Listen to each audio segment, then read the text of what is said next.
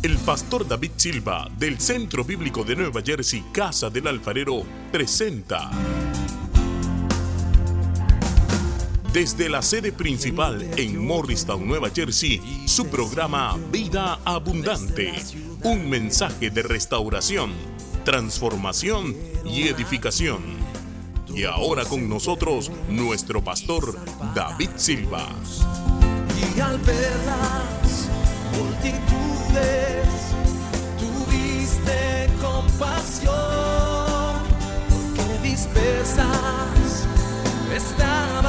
Lucas 13 dice así en el versículo 10, enseñaba Jesús en una sinagoga en el día de reposo. Y había allí una mujer que desde hacía 18 años tenía un espíritu de enfermedad y andaba encorvada y en ninguna manera se podía enderezar. Cuando Jesús la vio, la llamó y le dijo, mujer, eres libre de tu enfermedad. Y puso las manos sobre ella y ella se enderezó luego y glorificaba a Dios. Pero el principal de la sinagoga, enojado de que Jesús hubiera sanado en el día de reposo, es decir, en el sábado, dijo a la gente, seis días hay en que se debe trabajar, en estos pues vengan y sean sanados, y no en el día de reposo. Entonces el Señor le respondió y dijo, hipócrita, cada uno de ustedes no desata en el día de reposo su buey o su asno del pesebre y lo lleva a beber. Y esta hija de Abraham, que Satanás había atado 18 años, ¿no se le debería desatar de esta ligadura en el día de reposo? Al decir estas cosas, se avergonzaban todos sus adversarios, pero todo el pueblo se regocijaba por todas las cosas gloriosas hechas por él. Lo primero que vemos en, en, esta, en este pasaje es que Jesús estaba enseñando en la sinagoga en el día de reposo. Eso es equivalente al pastor estar predicando el día domingo. Y lo segundo que dice es que había allí una mujer que desde hacía 18 años tenía espíritu de enfermedad y andaba encorvada y en ninguna manera se podía enderezar. Lo segundo que vemos entonces allí es que había una mujer que era miembro de esa iglesia y que estaba enferma por 18 años, que tenía un espíritu de enfermedad que la hacía andar encorvada y que no podía enderezarse. Era miembro de la iglesia. Cuando Jesús la vio, la llamó y le dijo, mujer, eres libre de tu enfermedad, porque todo lo que cualquiera de nosotros necesita es una palabra del Señor Jesús y con su palabra Él sana sea la mente, el alma, las emociones, el cuerpo, las relaciones, una palabra de diga una sola palabra de Jesús. Una sola palabra. A veces queremos que el pastor, si el pastor ora por mí, la oración es bien larga. No, no, hermano. Cuando la oración se hace larga, eh, ya, ya oramos en la carne, que ya no sabemos qué inventar en la mente. Pero una sola palabra de Jesús. Amén. Y luego dice, y puso las manos sobre ella, y ella se enderezó luego. Y dice, y glorificaba a Dios. Cuando Dios obra en nuestra vida, el primer propósito, el más grande, dirían en inglés, the ultimate purpose, es glorificar a Dios. Día conmigo, mi bendición, mi sanidad, lo que Dios haga en mí es para la gloria de Dios. Es para la gloria, que Dios sea glorificado. ¿Quién lo va a glorificar? El que recibe el milagro glorifica a Dios. ¿Cómo lo glorifica? ¿Qué es glorificarlo? Es hacerlo conocido. Es decirle a otros, mira lo que hizo Dios. Ese día fui, yo estaba atado, estaba adicto y ahora no, ya soy libre. O lo que sea que Dios haga. Diga conmigo, glorificar a Dios. Entonces, glorificar. Eh, ahora, en el versículo 14 dice que había un religioso que de hecho era el, el, el principal de la sinagoga, es decir, era el senior pastor ¿ok? Que enojado de que Jesús hubiera sanado en el día de reposo, los regañó y le dijo, este no es el día para eso. Entonces, en este hombre había religiosidad y no había compasión. ¿Qué había? Religiosidad. Quería guardar esas cosas cuando para Dios lo más importante es tocar a aquellos que están enfermos, que están atados, que están oprimidos. O sea, es tremendo, porque ¿qué es más importante en ese momento? ¿Guardar esa tradición o sanar a la mujer enferma? Sanar. Y eso es lo que entonces dice Jesús le respondió hipócrita. Porque Él les dice, en el día que ustedes guardan, como de reposo, ustedes van y desatan su buey o su burro y lo llevan a beber. Pero entonces luego dice, y esta hija de Abraham, que Satanás había atado 18 años, ¿no se le debería desatar de esta ligadura en el día de reposo? Una de las cosas que nos muestra allí es que esta mujer era hija de Abraham. En el libro de Gálatas, capítulo 3, dice que nosotros en Cristo Jesús somos hijos de Abraham. Si usted está en Cristo, levante la mano y diga, yo soy hijo de Abraham, porque Él es el padre de la fe, diga, y yo soy de fe. Oh, gloria a Dios. Pero esto nos, muestra algo interesante, que alguien puede ser miembro de la iglesia y ser salvo, ser un hijo de Abraham, porque para ser hijo de Abraham se necesita ser salvo hoy en día. Y estar atado. Porque a veces creemos que porque ya llegamos a la iglesia, hicimos la oración y de pronto hasta ya nos bautizamos, ya todo está bien. No, dentro de la iglesia hay creyentes atados. Hay hijos e hijas de Dios atados. Y, él está diciendo, esta hija de Abraham, ¿cierto? Que Satanás había atado 18 años, no se le debería desatar de, de esta ligadura en el día de reposo. Una de las cosas que debemos entender también con ese versículo es que la voluntad del Señor Jesús es desatar a los que están atados. Usted no me entendió. La mejor, mejor me voy para Dover. La voluntad del Señor Jesús es desatar a los que están atados. Me voy para Kearney, desatar a los que están atados. Me voy para, para Long Branch, desatar a los que están atados. Es la voluntad, ya conmigo, es la voluntad de Dios porque puede haber entre nosotros, o mejor dicho, hay entre nosotros hermanos y hermanas que pueden estar atados y a lo mejor lleva muchos años. Esta mujer llevaba 18 años y pensar, bueno, pues de todas maneras yo amo a Dios, soy salvo y sigo atado con eso. A lo mejor pues la voluntad de Dios que yo siga así. No es la voluntad de Dios, la voluntad de Dios es desatarte, hermano. La voluntad de Dios es desatarte, hermana. Esa es la voluntad de Dios.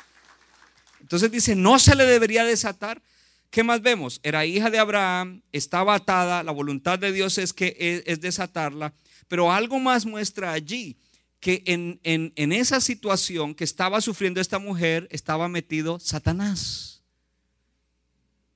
Porque debemos entender que el diablo es real, Satanás es real, sus demonios son reales, el reino de las tinieblas es real. Y que donde quiera que alguien está atado, allí está involucrado Satanás y no es él directamente con la persona, significa que él tiene demonios asignados. Por lo tanto, si hay algún hermano o hermana, o mejor dicho, para los hermanos y hermanas que tienen ciertas ataduras, también se supone que allí hay actividad de demonios, de espíritus inmundos, y parte de la liberación es echar fuera esos demonios. ¿Cuánto le dan gloria a Dios?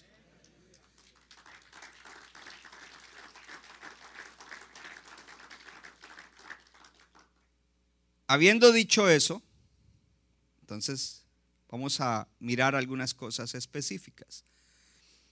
En el libro de Juan, capítulo 8, lo podemos mirar, capítulo 8, ya le digo exactamente en qué versículo, versículo 31. Jesús está hablando y dice, dijo entonces Jesús a los judíos que habían creído en él. Él le predicó a, un grupo de personas o le predicaba y dice que le dijo a esos que habían creído en él y que estaban en ese momento ahí, si ustedes permanecen en mi palabra, si ustedes permanecen, se quedan, están continuamente en mi palabra serán, lea la siguiente palabra, verdaderamente mis discípulos. Recibir a Cristo y bautizarse no te hace un verdadero discípulo. Lo que te hace un verdadero discípulo es que permanezcas en su palabra. Permanencia en la palabra de Dios. Eso, Sarita. Gócese. Permanencia en la palabra de Dios. ¿Qué es un discípulo? Un seguidor de Jesús. Entonces dice, y conocerán la verdad y la verdad los hará libres. El que permanece en la palabra conoce la verdad, llega a conocer la verdad. Y ahí entra la predicación del domingo. No solamente la vas a ver en la mente, ahora va a estar en el corazón y será parte de la vida de él. Se habrán creado esos caminos dentro de su mente, gloria a Dios, que producirán emoción, palabra y accionar. Y eso es libertad. Entonces viene aquí la definición. ¿Qué es libertad? Libertad no es hacer lo que yo quiera, libertad es hacer lo que Dios quiere. Cuando conocemos la palabra, la verdad, y hemos sido libres de ataduras, entonces nosotros vamos a hacer lo que Dios quiere que nosotros hagamos. Vamos a vivir como Dios dice en cada área, en cada aspecto. Y esa es la verdadera libertad. Cuando no podemos vivir bien en un área de la vida donde Dios ha dicho que vivamos de esta manera y no puedo, es que no puedo, ahí hay una atadura. Entonces aquí viene otra diferenciación. La diferencia entre atadura y debilidad. Pay attention. Listen, listen, listen. Atadura y debilidad. Algunas personas están atados y dicen, no, eso es una debilidad que tengo. Déjeme decirle algo. Cuando usted está cansado porque trabajó mucho y quizás no tuvo mucho tiempo de comer, usted está débil. ¿Qué hace usted cuando está débil? Comer y descansar. Y ya, ya no está más debilitado. Pero cuando usted está atado, usted puede comer y descansar y sigue atado. Entonces no hay que confundir atadura con debilidad. Porque en áreas donde de verdad somos débiles, aliméntese con la palabra y descanse en el Señor. Y usted va a ver que usted va a ser fuerte en esa área. Pero donde usted está atado, usted va a tener que recibir la intervención sobrenatural de Dios con su palabra y con el poder del Espíritu Santo para ser desatado en el nombre de Jesús. Ahora dice, le respondieron, linaje de Abraham somos y jamás hemos sido esclavos de nadie. Acabamos de ver una hija de Abraham que estaba atada. ¿Cómo dices tú, seréis libres? Jesús le respondió, de cierto, de cierto les digo que todo aquel que hace pecado es esclavo del pecado. Porque si usted no confronta esas cosas, usted será esclavo de esas cosas, usted estará atado a esas cosas. Esas cosas solamente las podemos derrotar cuando las confrontamos. Y habrán predicaciones, habrán dinámicas, habrán herramientas que se darán para escribir, escudriñarse. Como preparación para eso, oren estos días, Señor, ilumíname. Esa oración que hizo el pastor, yo la hago por mí, Señor, hoy. Ilumíname y déjame ver cosas que no veo y que yo debo confrontar, que debo sacar, de las cuales debo arrepentirme. Cuando me den la palabra, eso me va a cambiar mi manera de ver en esa área. Voy a decir, sí, en eso estoy mal. Quiero ser libre. Perdóname Dios y libértame, Señor y Dios va a hacer la obra. Entonces, dice allí que hay esclavitud del pecado. Ahora, si me ponen en la pantalla, por favor, el libro de Romanos, capítulo 6, versículo 16. Romanos 6, 16. Dice, no saben que si se someten a alguien como esclavos, para obedecerle son esclavos de aquel a quien obedecen? Paremos despacio. ¿No saben que si se someten a alguien como esclavos para obedecerle, si se someten a alguien como esclavos para obedecerle, son esclavos de aquel a quien obedecen, sea del pecado para muerte o sea de la obediencia para justicia? Cuando venimos a confrontar esas cosas o cuando las estamos confrontando en nuestra vida, en nuestro caminar con el Señor, nos damos cuenta que hay ataduras, que somos esclavos, que estamos obedeciendo ciertos deseos engañosos de la carne, que estamos obedeciendo el pecado, por lo tanto somos esclavos del pecado. Pero cuando somos libres, entonces nosotros comenzamos a obedecer a Dios, a obedecer a Jesucristo, a obedecer la palabra. Y nos convertimos entonces en esclavos de la obediencia. Y ser esclavo de la obediencia a Dios es libertad. Ser esclavo de la obediencia a Dios es libertad. Ahora dice que aquel que está esclavo del pecado, aquel que está atado por el pecado, aquel que obedece esos deseos de la carne, dice que tiene como resultado muerte. Y muerte es separación. La primera muerte es espiritual. No puede tener una relación personal con Dios. Además, otras cosas van a morir. Van a morir el propósito de Dios, va a morir, puede morir el matrimonio, puede morir tantas cosas que, que, mueren a causa del pecado. Pero una de las, o sea, la más, la que más nos debe interesar es que el que no, eh, no eh, luche contra el pecado de este lado de la eternidad, pues morirá por la eternidad, estará separado de Dios en el infierno. Pero yo le estoy hablando a un pueblo de Dios que es salvo, que se está santificando, que lucha contra el pecado, gloria a Dios, que usa la gracia de Dios, que usa la palabra de Dios, que usa el poder de Dios. Entonces, el que está esclavo, pues allí el, el resultado es muerte. Pero el que es esclavo de Cristo, de la palabra, de la obediencia, entonces Él es una persona que vive en justicia, es justo.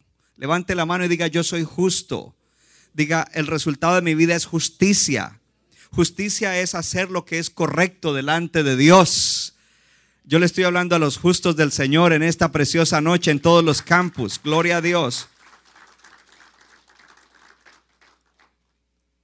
Cuando somos libertados, tenemos la, somos libres para hacer la voluntad de Dios, para poder obedecer los mandamientos, los preceptos. Y ya no estamos con la excusa, es que yo no puedo, es que eso es difícil, es que este pecado me gana y yo no puedo. No, nosotros ya nos volvemos en gente que podemos, ¿verdad?, tener libertad. Dice que eh, la palabra, el que comete pecado, es esclavo del pecado. Lo que leíamos ahora en Juan capítulo 8, dice, el que comete pecado es esclavo del pecado. Y la palabra comete en el original quiere decir compromiso. Cuando estamos atados a cierto tipo de pecados, nosotros ya tenemos un compromiso con ese pecado. Y como estamos comprometidos, pues pecamos. Tenemos que romper ese compromiso con el pecado y hacer compromiso con la obediencia a Dios. Levante su mano derecha y diga, yo hago compromiso con la obediencia a la palabra de Dios. Diga, mi mente está siendo renovada y estoy siendo transformado de gloria en gloria por la palabra y por el poder del Espíritu Santo. ¿Cuántos lo creen? Gloria a Dios.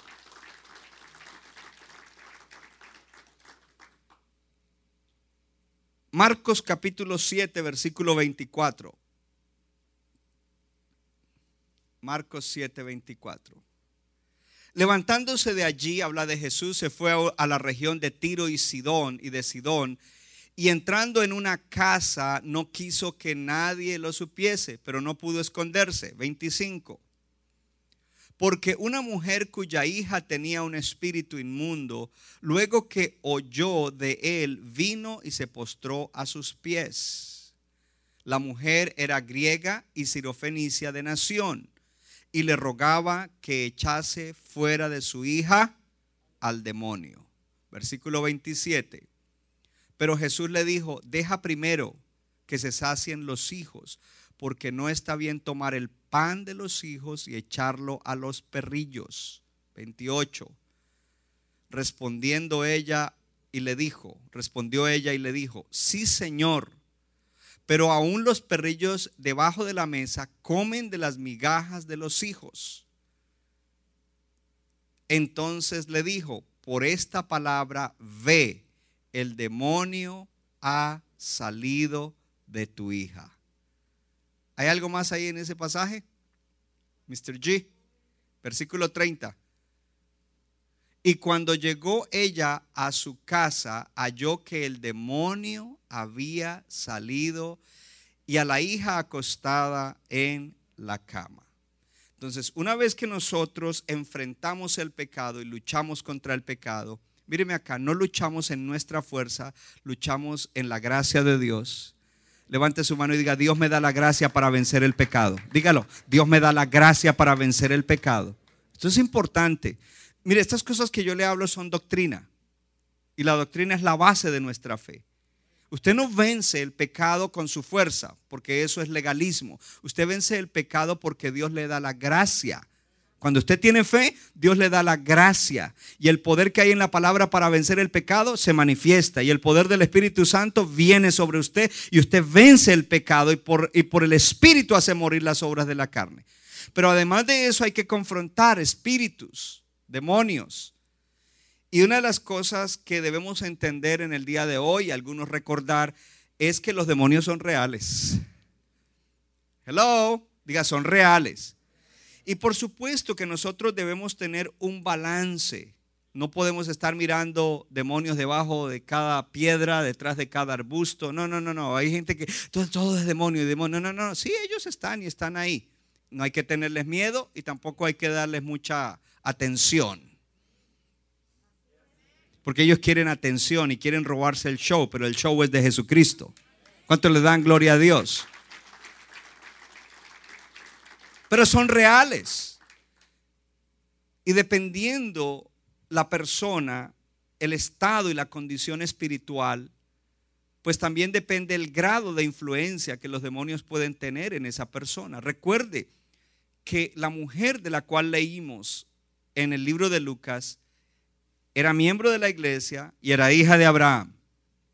Porque por ahí dicen, no, es que a los cristianos los demonios no los pueden oprimir o un cristiano no puede estar demonizado. Eso no es verdad, porque ahí está diciendo. ¿Qué es demonización? Es influencia de demonio. Y los demonios pueden tener influencia en diferentes áreas de la vida dependiendo en el área donde haya atadura o esclavitud al pecado. Y ahí es donde hay que confrontar, porque no es solamente la lucha contra el pecado, hay que luchar contra esos demonios que vinieron y tomaron ocasión de nuestra de no nosotros no haber confrontado el pecado para entonces influenciar áreas de nuestra vida. Para oprimir y para hacer desastres en nuestra vida porque vino para robar, matar y destruir.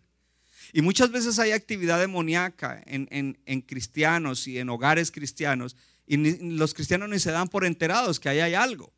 Pero recuerde, yo le acabo de decir que todo comenzó no echando fuera al demonio, sino primero venciendo el pecado, confrontando el pecado, aplicando la victoria de Cristo al pecado, derrotando el pecado. Usted tiene todo para derrotar el pecado, Dios le da todo y Dios se glorifica a través de que usted sea libre de la esclavitud del pecado.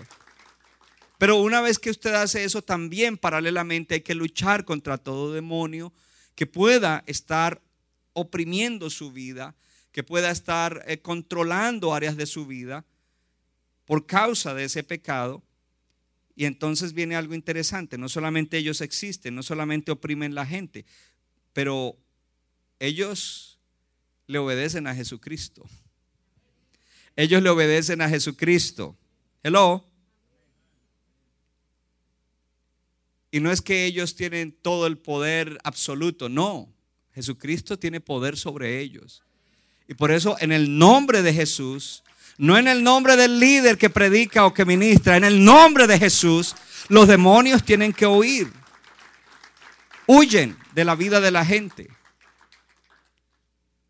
Es importante echar fuera demonios.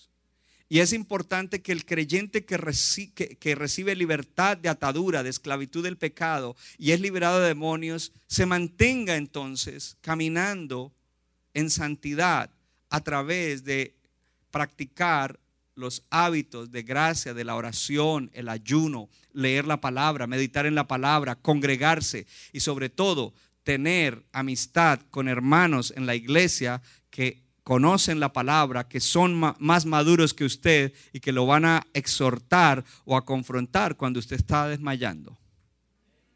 Porque todos esos son ingredientes que Dios nos da para vivir vida victoriosa. Diga conmigo, el Señor me da todo lo que necesito para vivir una vida victoriosa.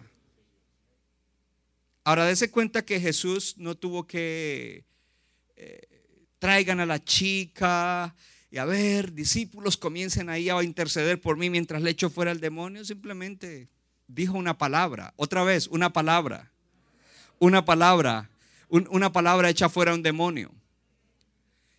Y yo voy a decir cosas que algunos no creen,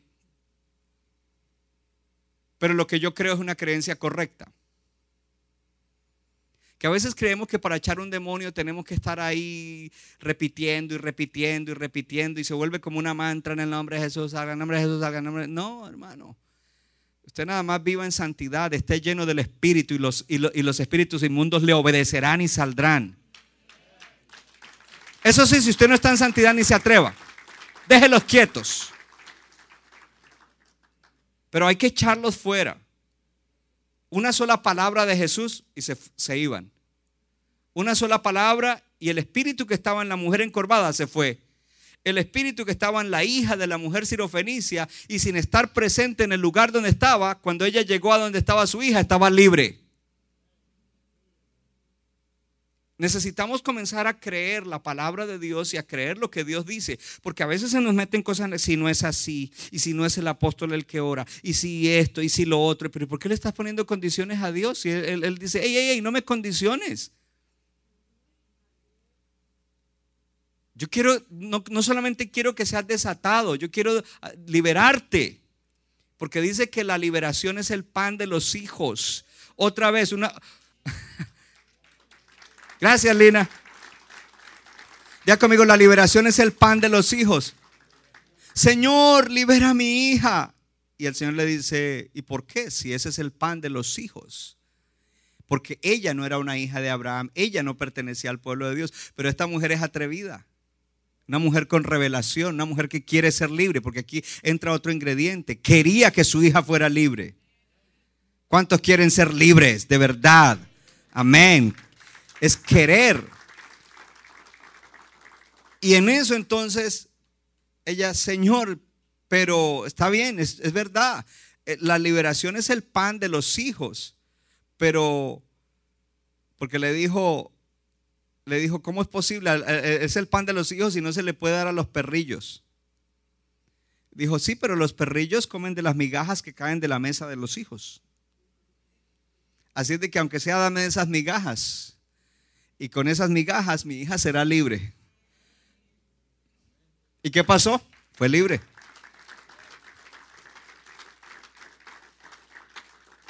Otro ingrediente importante para los que están tomando nota y es la fe. La fe de esta mujer es extraordinaria. Ella ni siquiera se desanimó en la fe porque Jesús le dijo, no, eso es el pan de los hijos. Ella no, ella siguió con fe.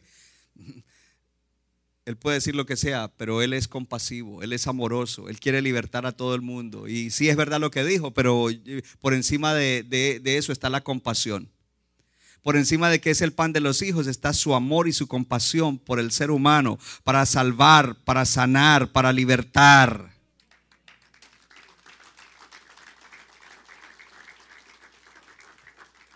¿Sabía usted que nosotros debemos ser desafiados a que nuestra fe admire a Jesús. O sea, que Jesús diga, wow, Miguel, qué fe. Wow. Imagínate al Señor Jesús diciéndote eso, Miguel. Qué fe, Miguel. Wow. Que Jesús, pues, Jesús lo dijo varias veces. vino un centurión. Señor, tengo un siervo a quien amo mucho que está enfermo en la casa. Y el Señor Jesús le dijo, listo, voy, a tu casa a sanarlo. No, Señor Jesús, yo no merezco que vengas a mi casa. Solamente di la palabra y mi siervo va a ser sano. Y Jesús dijo, wow, nunca había visto tanta fe en todo el pueblo de Israel, que es el pueblo de fe, como la que veo en ti, que eres un gentil, un romano, que no fuiste criado en la palabra. Wow, qué fe, Miguel. Y lo mismo pasó con esta mujer. Wow, mujer, te pasaste. Fuera, demonio. Ya está libre tu hija. ¿Cuánto le dan gloria a Dios? Si alguien no conoce a Cristo en el día de hoy, tú necesitas salvación. Abrir tu corazón. Si no estás seguro de ser salvo, dile, Señor, soy pecador. Perdóname mis pecados. Jesucristo, yo creo en ti. Tú eres el Hijo de Dios. Tú pagaste en la cruz por mis pecados. Sé mi Señor, mi Rey y mi Salvador. Y si usted hace esa oración con fe, usted recibe salvación en ese momento. Porque una vez que recibimos salvación necesitamos reconocer nuestras ataduras y opresiones. Y al reconocer nuestras ataduras y opresiones, entonces en un momento espiritual importante, donde podemos confrontar esos pecados que continuamente están asediándonos, le pedimos perdón a Dios, renunciamos y pedimos liberación. ¿Qué hace Dios? Dios viene y liberta y libera, desata y libera y se glorifica. Pero para eso necesitamos reconocer, reconocer. Y de ahí después de eso, no es que ahí termina todo. Levante su mano y diga, ahí no termina todo. Diga, de ahí en adelante debo seguir caminando en libertad. Centro Bíblico de New Jersey, Casa del Alfarero, presentó su programa Vida Abundante si usted desea obtener más información y lo último que acontece en nuestro ministerio, visítenos en el internet www.centrobibliconj.org. Y ahora también puede estar más cerca del pastor David Silva a través de su Facebook donde encontrará palabra de Dios por la mañana, tarde y noche. Búsquelo en Facebook como Pastor David Silva. No se equivoca le da forma al barro para su deleite. Somos vasos de su agrado